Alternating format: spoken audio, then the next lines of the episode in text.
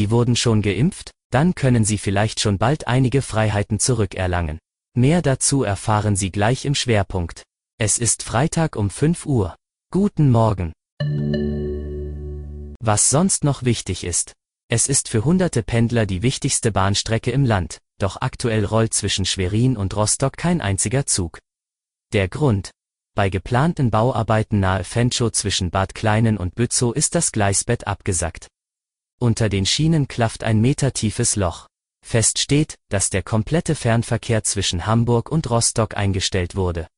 Fast alle IC bzw. ICE-Züge zwischen den beiden Städten fallen bis auf weiteres aus. Ab Freitag sollen drei Fernzüge zwischen Hamburg und Schwerin pendeln.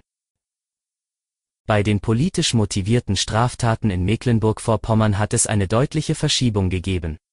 Während im vergangenen Jahr auf der linksextremen Seite mit 174 gemeldeten Fällen ein deutlicher Rückgang von 37,6 Prozent im Vergleich zum Jahr 2019 zu verzeichnen war, stieg im selben Zeitraum die Zahl der Straftaten aus der rechtsextremen Szene auf 1012 und damit um 4,3 Prozent.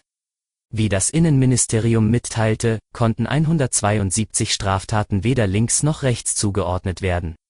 Politische Straftaten stellen eine besondere Bedrohung für die demokratische Grundordnung dar und werden deshalb gesondert erfasst.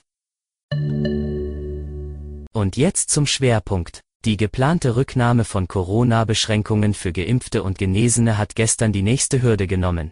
Der Bundestag hat Erleichterungen für Geimpfte und Genesene beschlossen. Die Neuregelung könnte schon am Sonntag in Kraft treten.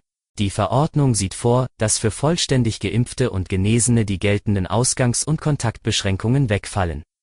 In vielen Bereichen, etwa beim Einkauf oder beim Friseurbesuch, werden sie zudem negativ Getesteten gleichgestellt. Vorgesehen ist, dass sich vollständig geimpfte oder genesene Personen unbeschränkt treffen können. Bei Treffen mit anderen Personen sollen sie nicht mitgezählt werden. Also könnten sich zum Beispiel auch in Regionen mit hohen Infektionszahlen zwei nicht geimpfte Menschen mit einer unbegrenzten Zahl Geimpften treffen. Grundlage der Verordnung ist das Infektionsschutzgesetz, in dem die bundesweite Notbremse ab einer 7-Tage-Inzidenz von 100 Neuinfektionen auf 100.000 Einwohner vorsieht. Die Länder haben bereits eigene Erleichterungen für Geimpfte und Genesene festgelegt. Mehr zu diesem Thema erfahren Sie auf svz.de. Schönes Wochenende.